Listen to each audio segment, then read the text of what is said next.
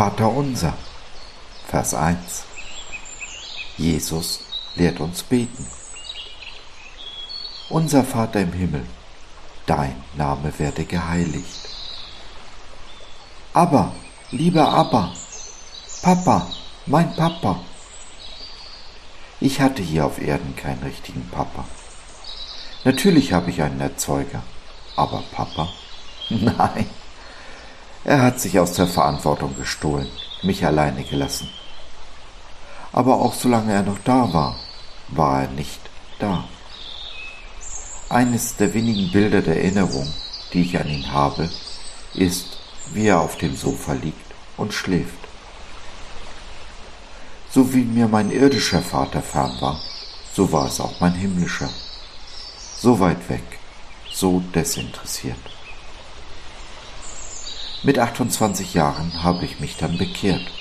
Nicht zu Gott Vater, sondern zu Jesus.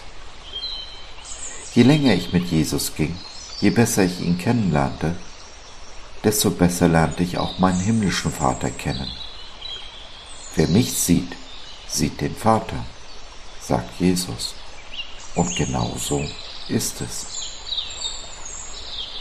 Mir ist bewusst, dass sehr viele Menschen Schwestern und Brüder noch viel Schlimmeres mit ihrem irdischen Vater erlebt haben als ich, dass es ihnen unweit schwerer fällt, den Namen des Vaters zu heiligen, als es mir gefallen ist.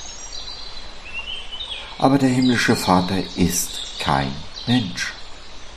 Das Bild unseres irdischen Vaters auf ihn abfärben zu lassen, ist nicht fair, ist schlicht ungerecht sein. Jeder Mensch, jedes Mädchen, jeder Junge, jede Frau, jeder Mann braucht den Vater, um der oder die zu werden, die wir in Gottes Augen sein können und sollen. Mein himmlischer Vater hat mich gelehrt, was es bedeutet, ein Mann zu sein. Ein wahrer Mann, nicht das Zerrbild eines Mannes, das uns Gesellschaft und Werbung vermitteln. Ein jahrzehntelanger Prozess, der bis heute nicht abgeschlossen ist. Aber ich bin ganz bewusst diesen Weg mit meinem Vater gegangen, weil mir vor langer Zeit bewusst wurde, seine Wege sind immer die besten für mich. Und dass er, wie er es versprochen hat, mir alles ersetzen wird, was der Feind mir gestohlen hat. Auch und gerade meinen Vater, den ich hier auf Erden so schmerzlich vermisst habe. Und so ist mein Gebet, dass auch du den wahren Vater kennenlernst, lernst ihn zu lieben und zu heiligen, so wie er dich liebt und ehrt.